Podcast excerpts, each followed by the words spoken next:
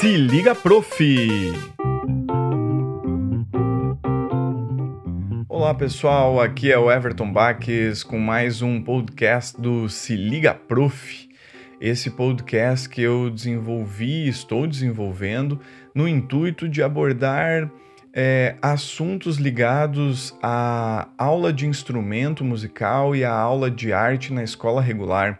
Se você tem alguma sugestão, envie ela num e-mail para mim lá no meu site, o www.evertonbax.com, que eu gostaria muito de ouvir você, a sua opinião sobre este podcast que você escuta e sobre o que você acha uh, que eu poderia estar abordando, estudando e trazendo aqui para o debate. Se você também gostaria de mandar uma mensagem de voz é, falando, pode mandar também, mande para mim através desse e-mail e eu vou estar trazendo provavelmente a sua fala aqui para o podcast. Bom, o assunto que eu gostaria de tratar com você hoje é um material a ser estudado. O que é novidade e o que é simplesmente replicado de fontes já existentes.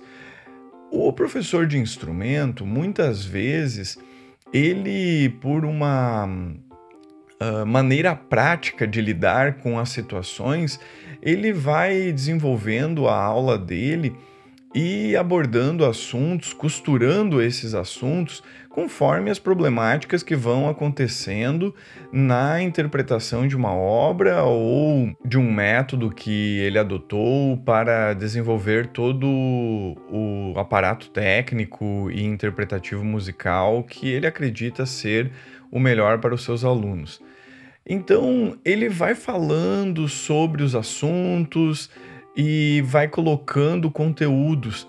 Hum, porém, muitas vezes ele não explica para o aluno que aquele conteúdo que ele está abordando vem do autor ou do método que ele já estudou na faculdade ou ele estudou em um curso técnico, que é de um método específico para desenvolver a técnica X ou a técnica Y que foi criado pela pessoa X ou Y. É, isso eu sei que é muito difícil porque a aula se tornaria inclusive maçante, mas tem assuntos que às vezes são apropriados pelo professor e deveriam ser é, clarificados, deveriam o professor deveria deixar bem claro para o aluno que não é o professor que criou aquele conteúdo. Isso é uma questão ética bem forte que eu percebo é, nas aulas de instrumento. E digo mais para vocês, eu já cometi muito essas falhas porque nós vamos muitas vezes replicando o que aprendemos durante as aulas de instrumento com outros professores.